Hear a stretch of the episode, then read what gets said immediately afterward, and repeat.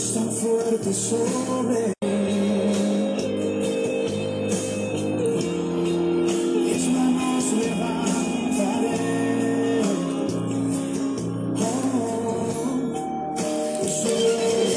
Presentamos Vistazo Informativo. Noticias desde otro punto de vista. Analizadas y presentadas por el periodista Andrés Álvarez Rueda. Vistazo Informativo. Las noticias desde otro punto de vista. En noticias nacionales, internacionales, deportivas y sabias reflexiones. Bienvenidos a Vistazo Informativo. Las noticias desde otro punto de vista.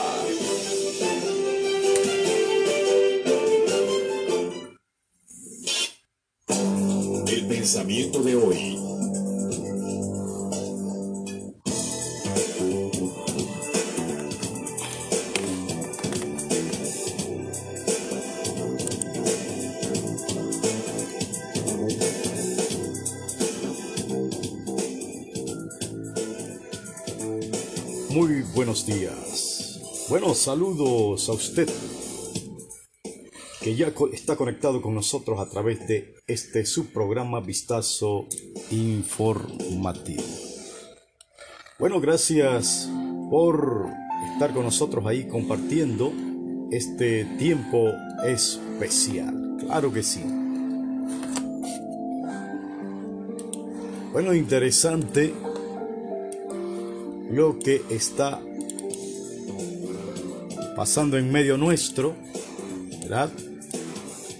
Donde vemos una mañana bastante fresca, agradable, ¿verdad? Y que podemos entonces aprovechar este tiempo. Usted, ¿verdad? Que ya se levantó, eh, aproveche y haga un par de calistenia. Usted sabía importante lo que es el ejercicio en la mañana. Puede salir, ¿verdad? Allí en lo que es el patio y hacer un poco de estiramiento de su cuerpo. Bueno, quiero agradecer a mi hermana Erlinda Rueda. Erlinda Álvarez, sí, Rueda. Sí, eh, patrocinadora de estos sacos que en los últimos días nos hemos ¿verdad? puesto.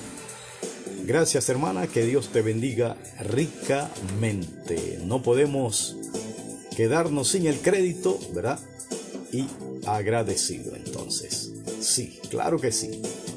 Así que bendiciones hermana, que Dios te bendiga abundantemente. Qué bueno. Bueno, eh, ¿qué decirle? En el pensamiento de hoy tenemos lo siguiente. La vida te trae obstáculos, pero los límites los pones tú. Eso es cierto, ¿no? Porque, ¿verdad? En diferentes circunstancias de nuestras vidas siempre se presentan obstáculos, pruebas, luchas, pero los límites uno mismo es que se los pone, ¿verdad? Cuando no, no, no- no nos esforzamos, cuando no creemos, cuando pasamos desapercibido de aquello que en verdad debemos estar percibido. Es por eso que debemos entonces saber algo, que la vida nos va a traer obstáculos, pero los límites lo pones tú y lo pongo yo. Así que es importante saber pues que nosotros decidimos a dónde queremos ir, a dónde queremos llegar. Por lo tanto, pongamos todo ese empeño y esa dedicación para poder que esos obstáculos no nos detengan y podamos ir avanzando con el propósito que tenemos cada día. Así que ya sabe, la vida te trae obstáculos, pero los límites los pones tú. Tú, tú sabes y nos dices dónde quieres llegar. Claro que sí.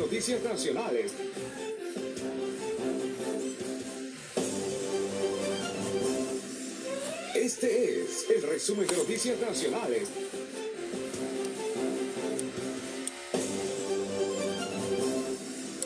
Este es el resumen de noticias nacionales.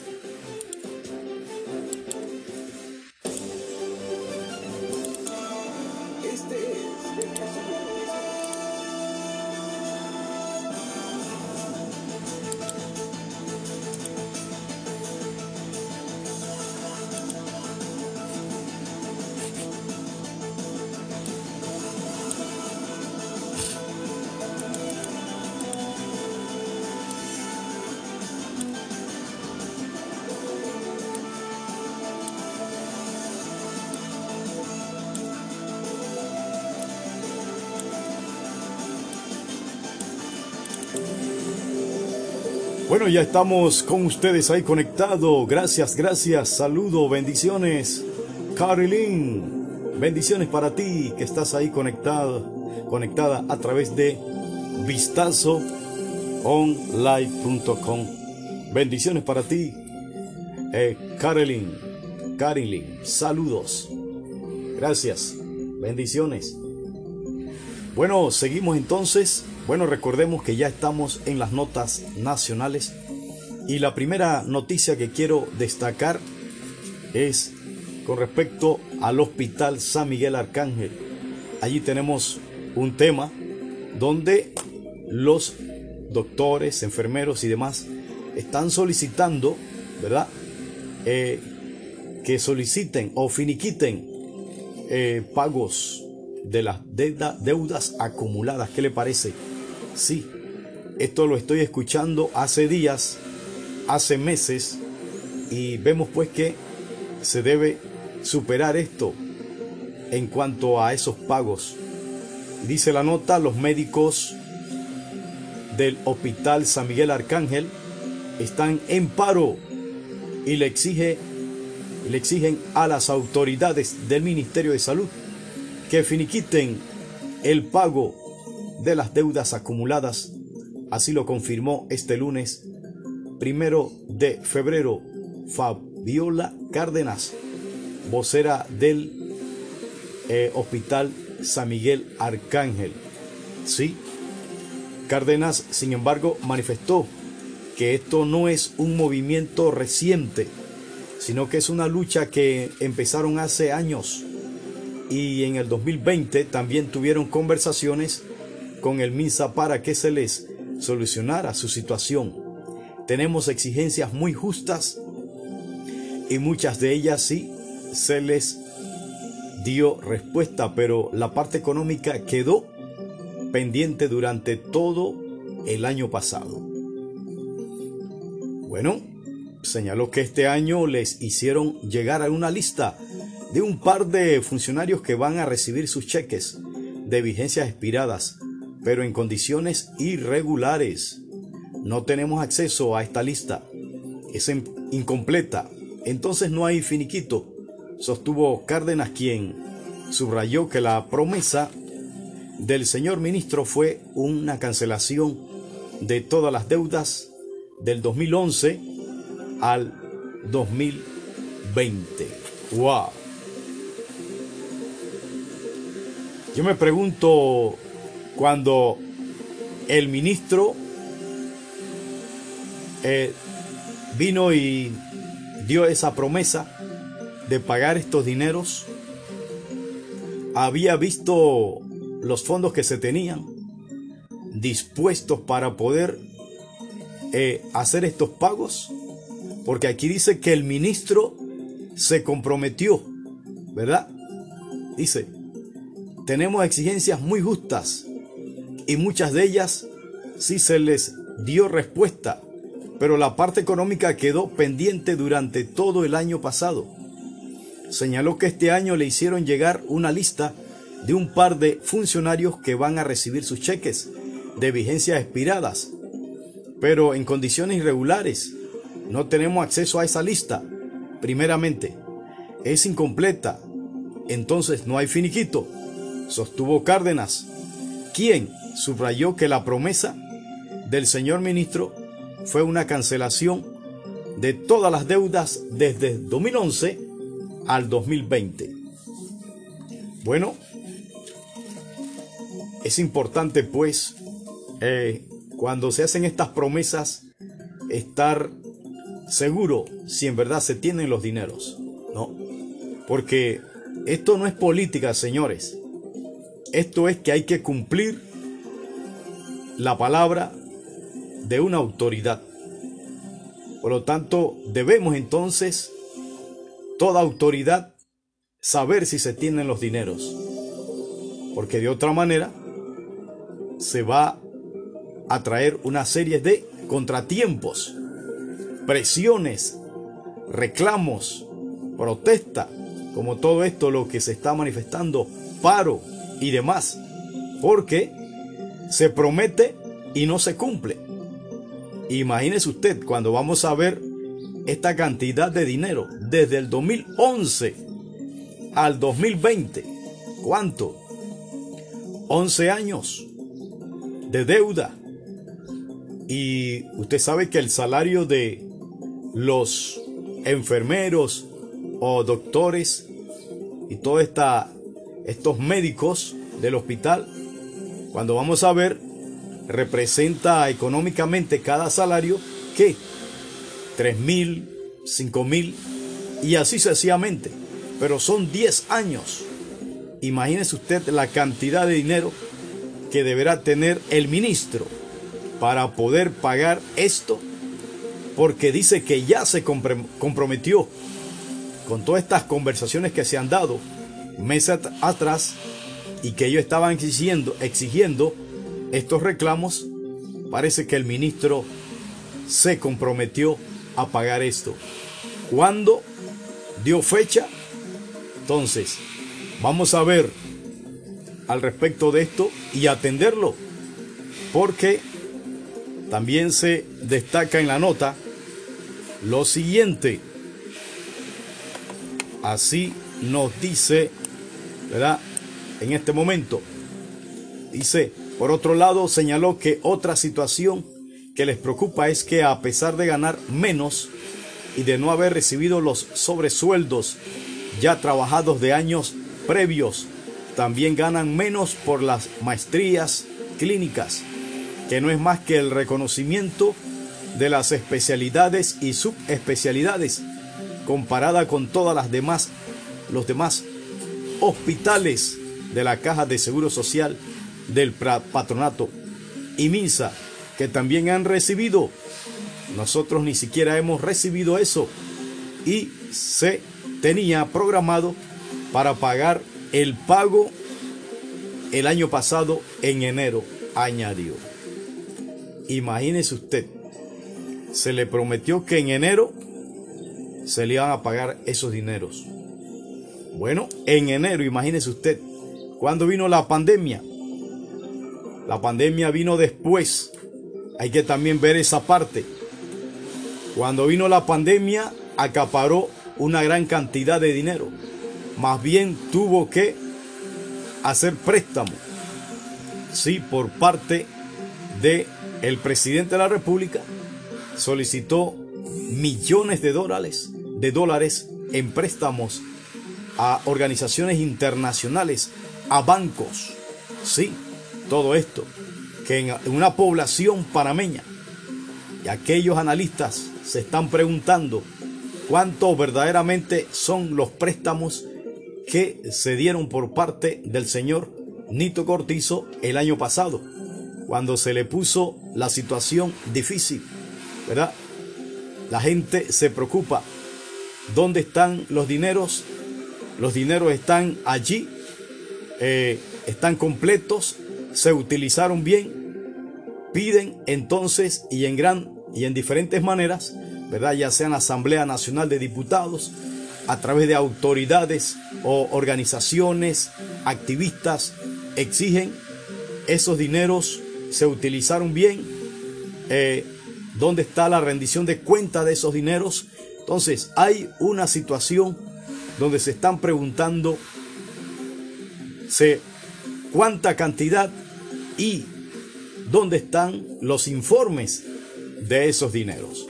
Entonces hay que ver qué acontece, señores porque de veras, eh, sí sabemos pues que en este momento el país tiene una deuda bien marcada, ¿verdad? Bien elevada con todo esto de el tema de la pandemia. Una deuda, ¿verdad? Que esperemos pues que se pueda pagar y que no sea un asunto de presión por parte de organizaciones internacionales de querer reclamar sus dineros y toda una serie de situaciones que más probable que se quieran dar, ¿verdad? El tema del control de los países cuando se endeuda y todas estas cosas, ¿no? Vamos entonces pues a ver lo que podrían dar de respuesta a estos médicos. También señala la nota que este año se nos prometió pagar hasta el 31 de marzo en el primer trimestre, pero es imposible que suceda si la documentación aún reposa aquí en recursos humanos. Esos no han indignado muchísimo.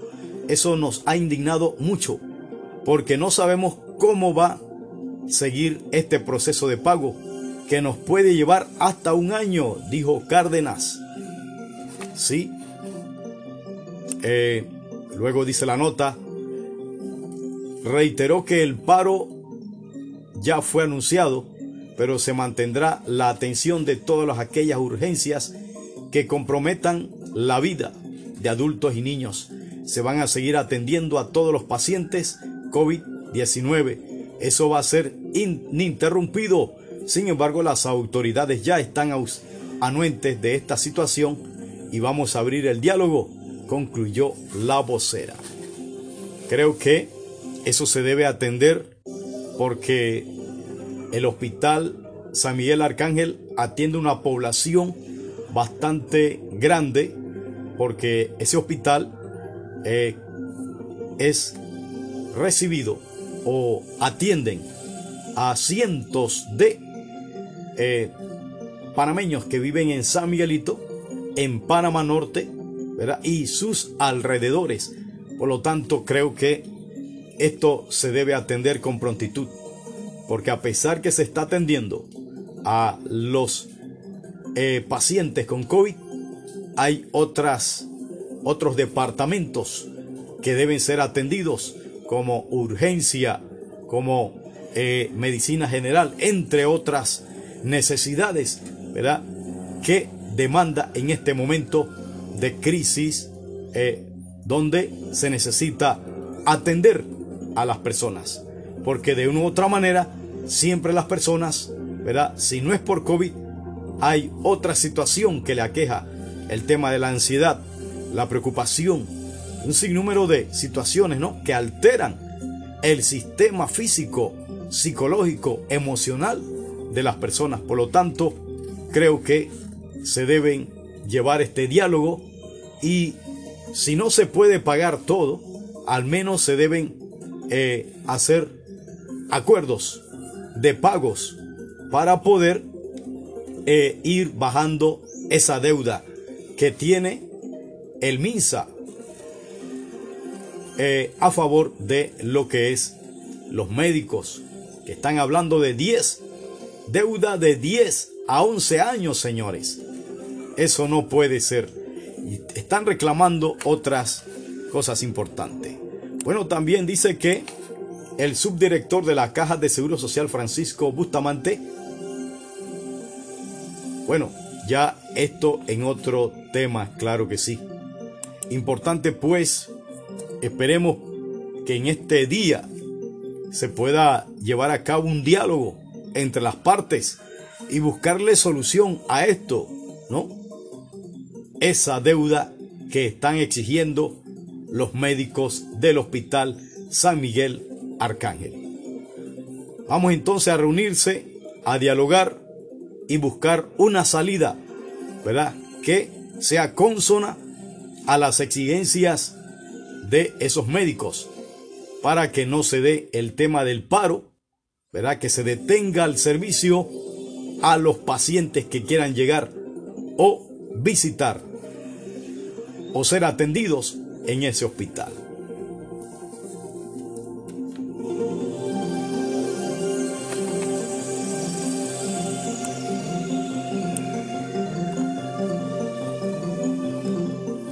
Bueno, y en otra noticia, el subdirector de la Caja de Seguro Social, Francisco Bustamante, habló sin rodeos y dijo que la situación administrativa de la institución es pésima y obedece a la forma como se va gobernando la entidad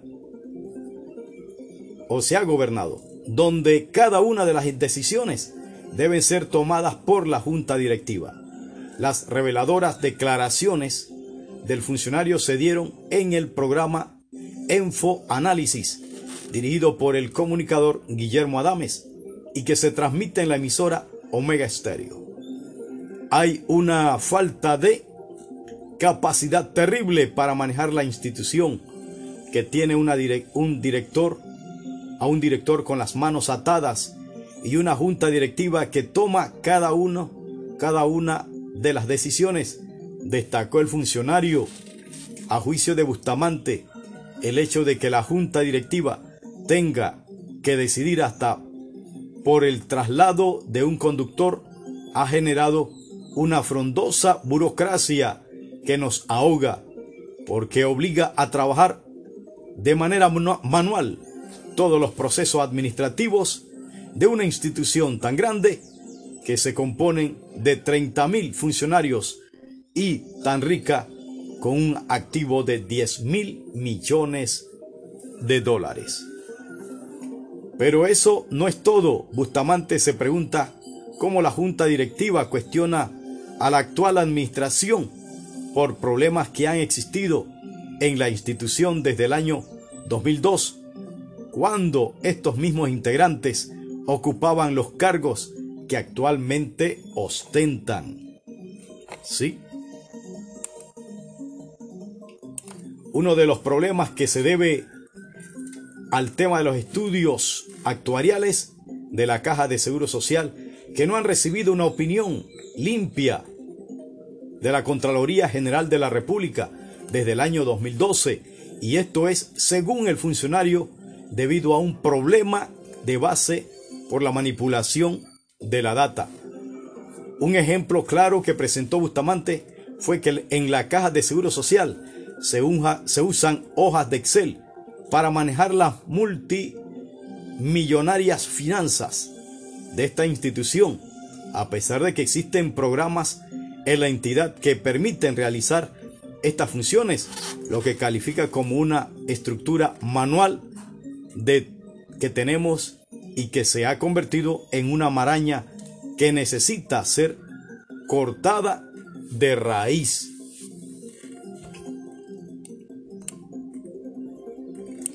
Aquí hemos encontrado bellezas que te dejan asombrado, subrayó Bustamante al enumerar algunas de ellas, tales como el caso de la ciudad de la salud, donde pasaron dos gobiernos sin que se definiera la obra.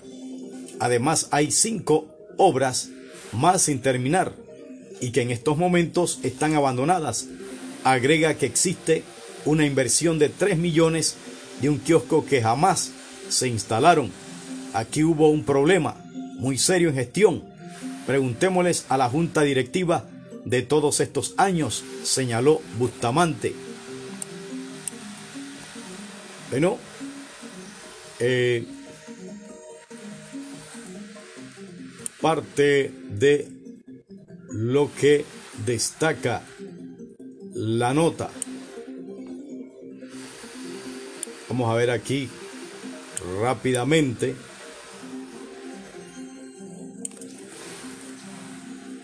destacó que la razón que exista una junta directiva conformada por representaciones gremiales que solo responden a sus gremios es lo que, según Bustamante, el principal problema de esta institución.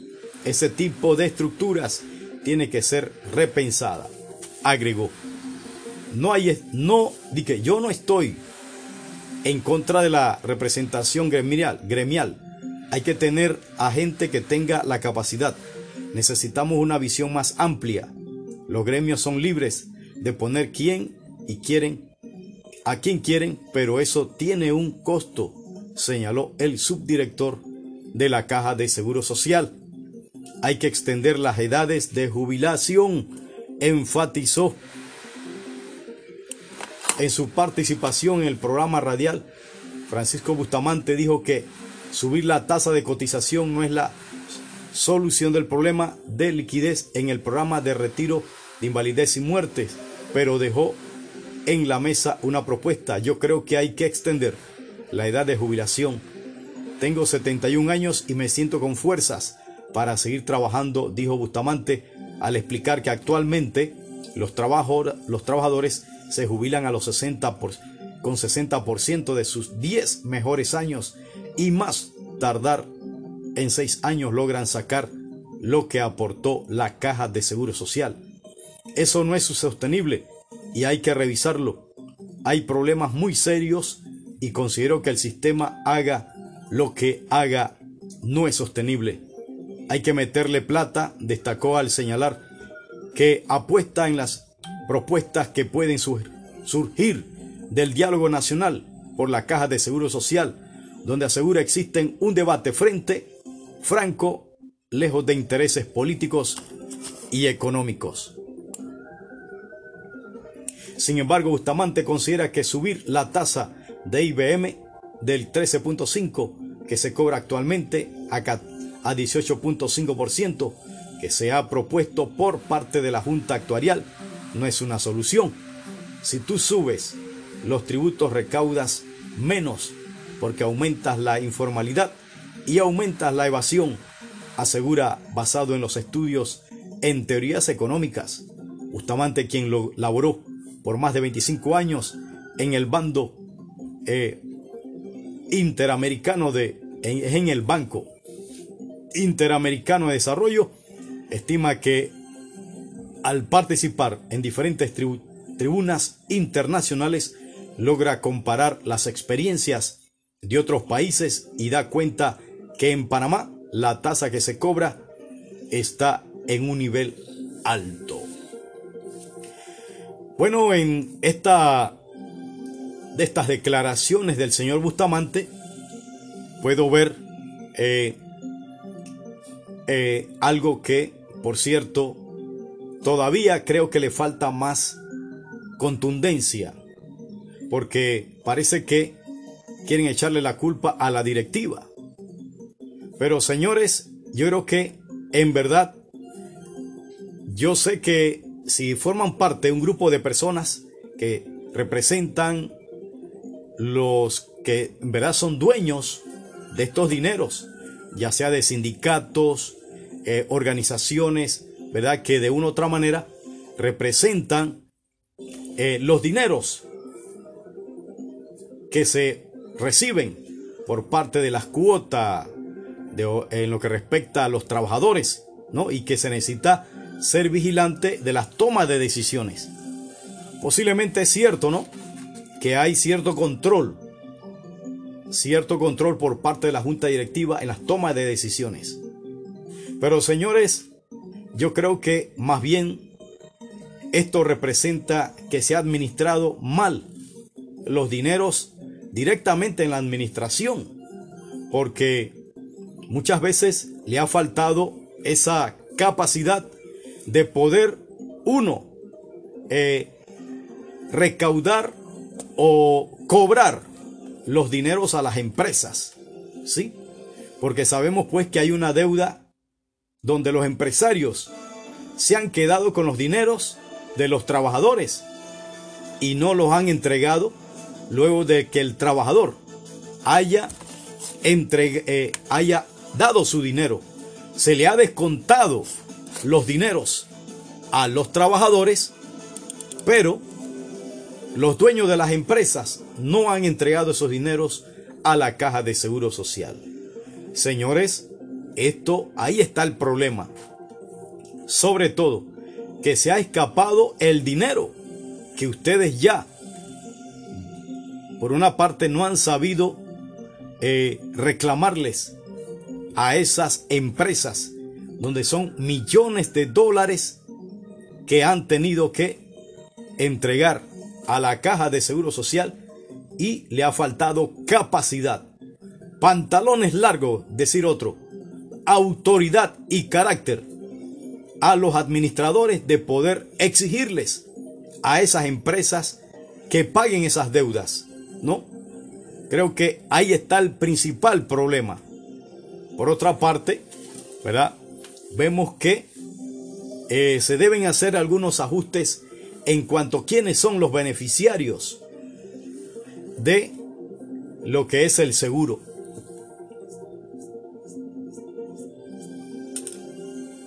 Por otra parte, cómo se están administrando esas medicinas, cuánto de integridad hay en esas farmacéuticas que están dentro de eh, las clínicas de la caja de seguro social. Eh, digamos lo que es la transparencia, ¿no? Que las personas van a buscar medicinas, eh, medicamentos y cuando llegan dice que no hay medicina. Y usted ve que la caja de seguro social hace compras y compras y compras. Pero los asegurados van a las clínicas y no encuentran las medicinas. Yo me pregunto, ¿dónde se van esas medicinas? ¿Será verdaderamente que las entregan? ¿Están supervisando bien que esas medicinas sean entregadas a la gente asegurada? Un poco de cuestionamiento, señores, en todo esto. Esta es una forma en que se puede, eh, digamos, fumigar o perder lo que son los medicamentos. Y usted ve que los asegurados siempre se quejan que no hay medicina, pero sí, por parte de la caja de seguro social se invierten en medicamento. Hay que buscar una estrategia diferente, porque cada medicamento que no llega a los asegurados, eso es una pérdida. Una pérdida de dinero que no se aprovecha en el asegurado. Entonces, cosas por el estilo que hay que ir cerrando brechas con respecto a esto. ¿Cuánto es la supervisión de estos medicamentos dentro de las en las clínicas? ¿Será que se están administrando de manera correcta? En cuanto a la compra, ¿qué precio tienen esas medicinas? ¿Qué se están monopolizando lo que es eh, las empresas farmacéuticas? ¿Cuáles son? ¿Están monopolizando estos productos? ¿Y qué precio? ¿A qué precio lo están comprando? Todas estas son eh, diferentes niveles o entradas que se deben visualizar, que se deben supervisar y ver cómo se está administrando. Así se pueden bajar las cargas, así se puede cuidar mejor el dinero, ¿verdad? Que representa el dinero de los asegurados. Entonces, vemos pues que se quiere aumentar las cuotas y de veras esto siempre le cae yo le cae yo digo la teja o el compromiso directamente al asegurado. Pero como ya les dije, creo que se debe administrar mucho más eh, supervisado, mucho más técnico, científico, esos dineros por parte de la administración. No se pueden utilizar esos dineros para otros proyectos que no representan beneficio a los asegurados. Porque muchos, algunos gobiernos, ¿verdad? Han utilizado esos dineros para otros proyectos sociales que no competen directamente a temas de salud para los asegurados. Hay que atender esto, señores, porque no podemos eh, echarle la culpa directamente a la junta directiva. Sabemos pues que hay personas que le ponen mucha traba y también hay cosas que no se pueden detener, ¿no? Y que simplemente se deben entonces en la junta directiva decir cuáles son las decisiones que se tomaron. Porque imagínese usted, está bien, para poder eh, tener un insumo, un auto, una ambulancia y demás. Claro, yo creo que eso se debe pasar por la junta directiva cada compra, pero que tampoco es que se van a demorar para dar el go, porque muchas veces se dice una cosa o se presenta una sugerencia en una reunión. Ah, no, pero en la próxima reunión o que esa reunión muchas veces hay es el próximo mes o varios meses después. No, no, no. Y todo entonces se atrasa. Creo que hay que mejorar esas series de tomar decisiones. Las tomas de decisiones muchas veces se tienen que hacer en el momento. Y para eso se debe de antemano planificar, organizar antes de, para cuando llegan esas reuniones. Ah, no, ellos te dicen, no, tenemos que consultarlo a la, a la organización, al gremio, y todo se atrasa. Entonces yo creo que eh, la directiva y cada uno de ellos tiene que tener autoridad y decir, esto se va a tomar la decisión y no podemos detener el curso rápido de las cosas, porque a veces hay cosas urgentes, prioritarias, que se deben atender. Entonces, vamos a ver en qué queda ese diálogo, ¿no? Esperemos respuesta efectiva, donde todas las partes se comprometan a hacer lo que corresponde para poder traerle esperanza a la caja de seguro social que como dijo uno de los analistas en este momento se encuentra se encuentra todo indica en cuidados intensivos vamos a ver lo que sí que hay mucha gente que ha sacrificado su dinero para pagar sus cuotas y está esperando jubilarse para poder recibir su beneficio ya después de cierta edad, donde ya, ¿verdad? Posiblemente le quedan poca fuerza, pero que necesita ser atendido. Esto ya cuando las personas pasan la edad de la tercera edad, ¿no? Por lo tanto, ese es el compromiso, ese es el propósito de esas cuotas, que puedan entonces recibir el beneficio de cada uno de ellos. Lo que sí se deben ajustar entonces son cuáles son los beneficiarios, qué cantidad, porque muchas veces hay abuso de los beneficiarios de cuando una persona paga seguro. Tienen que haber ciertos controles, porque muchas veces se pone o se mete a toda la familia, ¿verdad? Hay sus parámetros y si hay que mejorar esto, se mejora, porque vemos entonces que los dineros salen pero que no entran en su globalización, ¿verdad? Para poder eh, mantener todo esto de el tema de los asegurados y que se debe tener y especificar quiénes son los que pueden ser asegurados. Ahí no se pueden poner a todos, ¿verdad? Los de la familia. Hay que ver entonces el, el tema de los hijos. ¿Cuántos hijos se, se pueden atender en temas de asegurados? En beneficiarios, como se dice, ¿no? ¿Y quiénes o qué edad corresponde esas personas que pueden recibir ese seguro? Vamos a ver. Lo que sí es que se debe darle una solución y el diálogo es lo más correcto para poder buscarle una solución a ese tema de la caja de seguro social.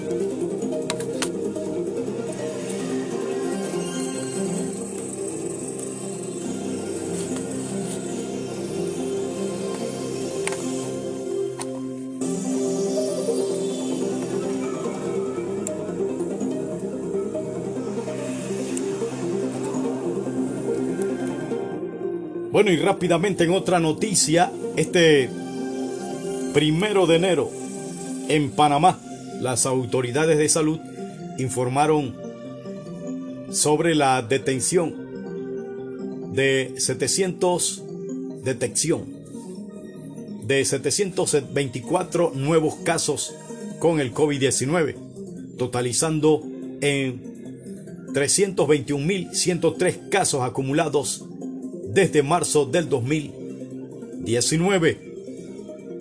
De 2020, el informe epidemiológico del Ministerio de Salud indica en el último día 24 personas perdieron la batalla contra el nuevo coronavirus y actualizan dos defunciones más, sumando un total unos 5 puntos, en este caso 5.296 decesos en el país.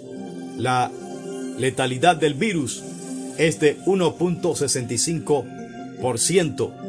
Las cifras del MINSA revelan que el número de recuperados ascienden a 278.442, mientras hay 37.365 casos activos en diferentes puntos del país. 37.365 casos. Bueno, estamos viendo una disminución bastante, bastante visible, ¿no? Porque los números estaban, ¿qué? 45 mil por allá.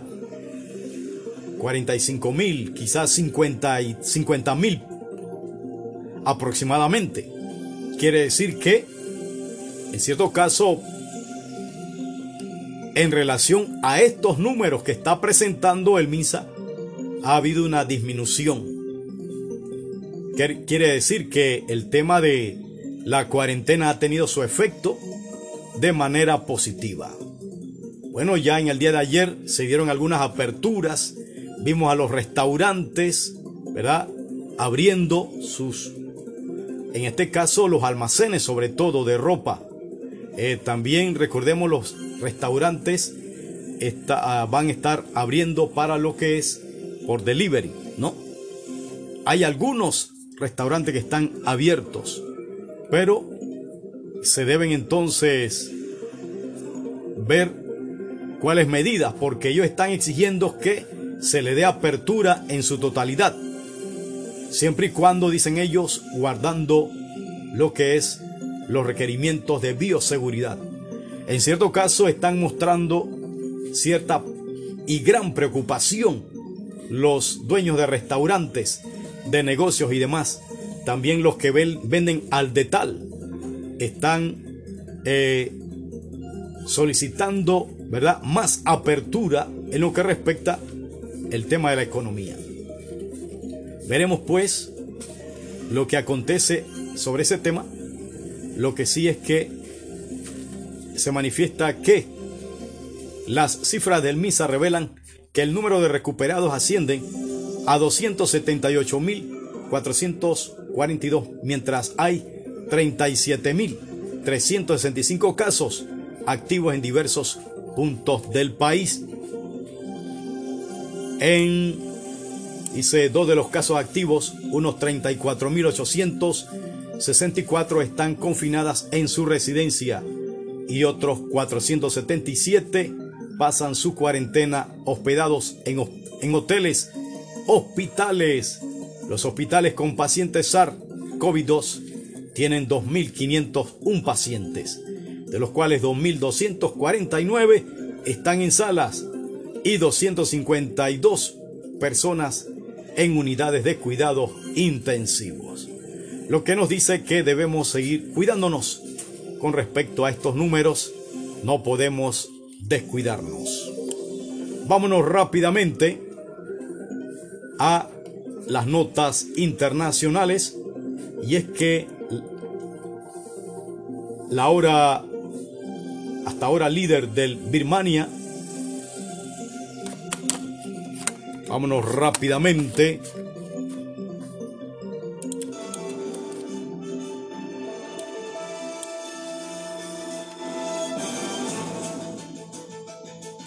Bueno, y la hasta ahora líder de Birmania y Premio Nobel de la Paz, Aung San Suu Kyi, pidió a los ciudadanos que no acepten el golpe de Estado perpetrado ayer por el ejército y que protesten. Las acciones de los militares llevan de nuevo al país a la dictadura, señala un comunicado publicado por la Liga Nacional para la Democracia, LND, en noviembre de Suki, que pidió a la gente que no acepte y protesten en todo, con todo el corazón, contra el golpe. La reacción llegó desde que el ejército de Birmania declarara este lunes el estado de emergencia a tomar el control político del país durante un año tras detener a varios miembros del gobierno, incluida hasta la hora consejera de Estado Su Kyu. Bueno, vemos entonces ¿verdad? este golpe de Estado que ocurrió en Birmania. ¿Qué le parece? Vámonos rápidamente en otras noticias que tenemos acá. Y es que cerca de 1.8 millones de alumnos regresaron este lunes a las escuelas en Nicaragua para recibir clases presenciales, pese a las advertencias del gremio médico sobre una posible propagación de la pandemia del COVID-19 en los centros de estudio. Niños y adolescentes vestidos con, la con el tradicional uniforme azul y blanco, los colores de la bandera de Nicaragua, acudieron a sus escuelas desde tempranas horas y a diferencia del inicio del año escolar 2020, cuando aún no se había declarado la pandemia. Esa ocasión se observó a más escolares usando mascarillas para prevenir el coronavirus SARS-CoV-2 que causa la COVID-19. Bueno, veremos los resultados de esto, ¿no? Que todos esos niños en Nicaragua regresaron a las aulas de clase, imagínese usted. Vamos a ver eh, si tiene un efecto, ¿verdad? Porque de veras será triste que mueran niños inocentes por falta de control, capacidad de decisión y tomar decisiones correctas. Veremos los resultados allá en Nicaragua en los próximos días. Bueno, y tenemos que el Consejo de Seguridad de la ONU mantendrá este martes una reunión de urgencia para abordar el golpe de Estado en Birmania, según acordaron este lunes los Estados miembros. La cita que se celebrará por video y conferencia y a puerta cerrada ha sido incluida en el calendario oficial del Consejo de Seguridad para este mes, pactado por los embajadores de los 15 países.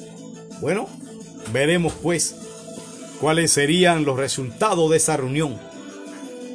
Y bueno, ¿por qué se dio ese golpe de Estado en Birmania? ¿Verdad que sí? El ejército de Birmania declaró este lunes el estado de emergencia y tomó durante un año el control político del país para detener a varios miembros del gobierno, incluido a la líder Birmania y Nobel de la Paz, Aung San Suu.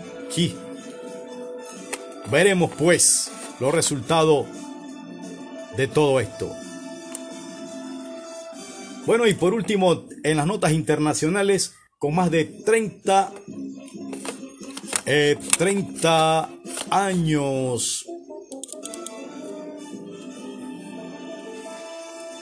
Dice, con más de 30 perdón, con más de 30% de, su población inoculada en tan solo un mes y medio, Israel está funcionando como un laboratorio global de la vacuna. Las primeras cifras demuestran su efectividad, pero los expertos insisten en que aún falta información concluyente. Debemos esperar más tiempo para poder analizar más información, aclaró a F. Nashman Ash, actual coordinador nacional para la pandemia en Israel, país líder mundial en porcentaje de población inoculada. Vámonos con las notas del deporte.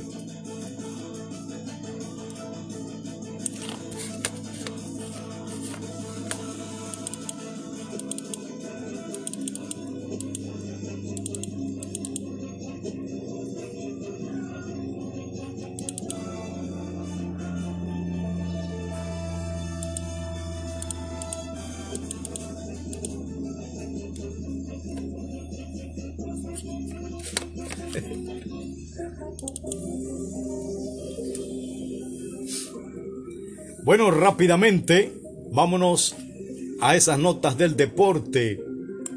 Bueno, y la novena panameña federal de Chiriquí enlazó este lunes su segunda victoria en la Serie del Caribe que se disputa en Mazatlán al derrotar por 9 a 5 a los Caimanes de Barranquillas, Colombia. ¿Sí? Que se desangraron en la tercera entrada al permitir siete carreras.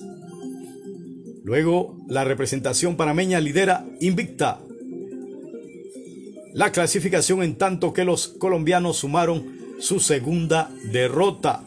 El partido destacó por el mal trabajo de ambos cuerpos de lanzadores. Los abridores no duraron más de tres entradas y ambos manejadores utilizaron a 12 lanzadores, 7 por Colombia. Panamá se fue adelante cuando Jonathan Arauz, Arauz con dos outs en la tercera entrada impulsó con sencillo al jardín central de Rodrigo Vigil.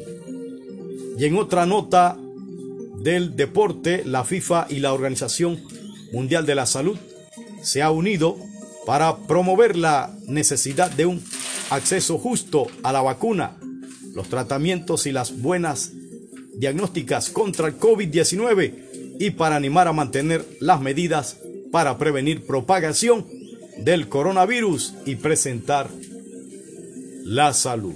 Parte de las notas del deporte. Vámonos con esto con las reflexiones aquí en Vistazo Online. Bueno, les saluda a su amigo hermano Andrés Álvarez Rueda. ¿Qué le parece? Aquí ya en la vuelta final de este noticiero. Sí, vámonos con las reflexiones.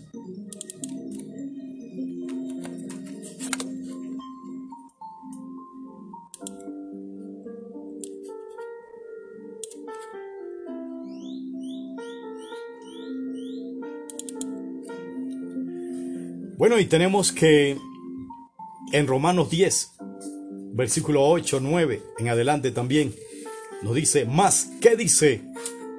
Cercana está la palabra y en tu boca y en tu corazón. Esta es la palabra de fe, la cual predicamos, que si confesares con tu boca al Señor Jesús y creyeres en tu corazón que Dios le levantó de los muertos, serás salvo. Sí. Luego en el 17 dice, luego la fe es por el oír y el oír la palabra de Dios. Qué interesante que Pablo, a través de esta epístola de los romanos, destaca la importancia de la palabra, donde dice que la palabra ya está. Muchos podrían tener la excusa de que no escucharon la palabra, pero usted y yo sí la escuchamos. Al inicio de la vida cristiana hablaban de lo que es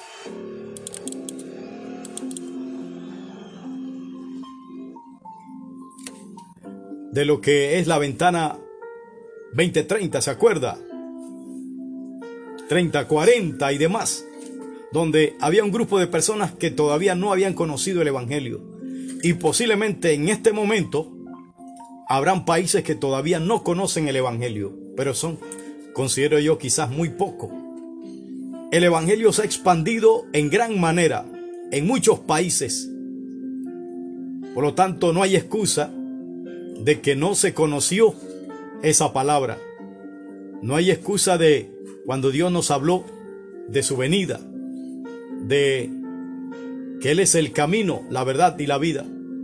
La palabra está en nuestra boca y en nuestro corazón de tanto haberla escuchado. Desde pequeño posiblemente usted conoce la palabra, al igual que yo. Lo bueno de todo esto es que esa palabra tiene que ser un efecto positivo, no solamente en nuestras vidas, sino en la vida de muchos.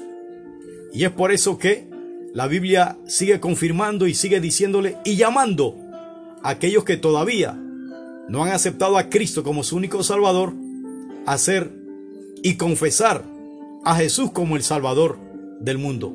Porque hay una promesa que dice que si confesares con tu boca al Señor Jesús y creyeres en tu corazón que Dios le levantó de los muertos, serás salvo. Esa promesa debe recibirla toda persona.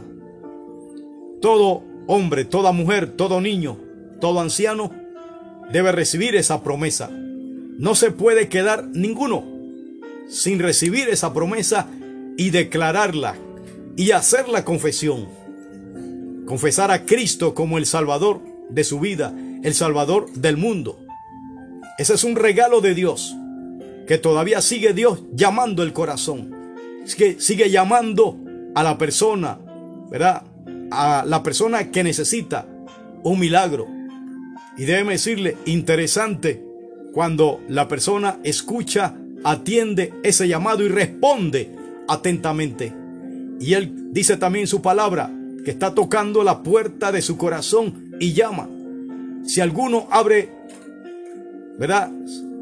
Su corazón, la puerta, él entrará. Él quiere entrar para hacer un milagro. Él quiere entrar para poder sanar, restaurar, quitar la culpabilidad, quitar la condenación, quitar todo aquello que te ahoga, que te, que te esclaviza, que te detiene y que no te deja libre. Porque eso es lo que Él vino a hacer, a traer libertad. Pero para eso tenemos que confesarle como nuestro Salvador, confesarle con nuestra boca y creerlo en nuestro corazón. Cuando usted y yo valoramos esto, el milagro va a ocurrir y vamos a recibir un toque especial de Dios.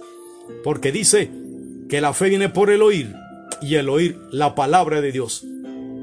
Es necesario que sigamos escuchando la palabra de Dios, que sigamos predicando esta palabra, porque allí vendrán muchas vidas a ser tocados, a ser ministrados, a ser transformados por esta palabra. Por lo tanto, en esta mañana, en, este, en esta noche, en este tiempo que estás ahí, es necesario que te decidas por Cristo. Él está llamándote para que respondas a ese llamado que solamente es y en gran manera un regalo de parte de Dios. Allí donde estás, repite esta oración, di Señor Jesús, te acepto como mi Salvador, perdona mis pecados, escribe mi nombre en el libro de la vida. Te confieso con mi boca y creo en el corazón que fuiste a la cruz por mi pecado, que viniste a morir, pero resucitaste.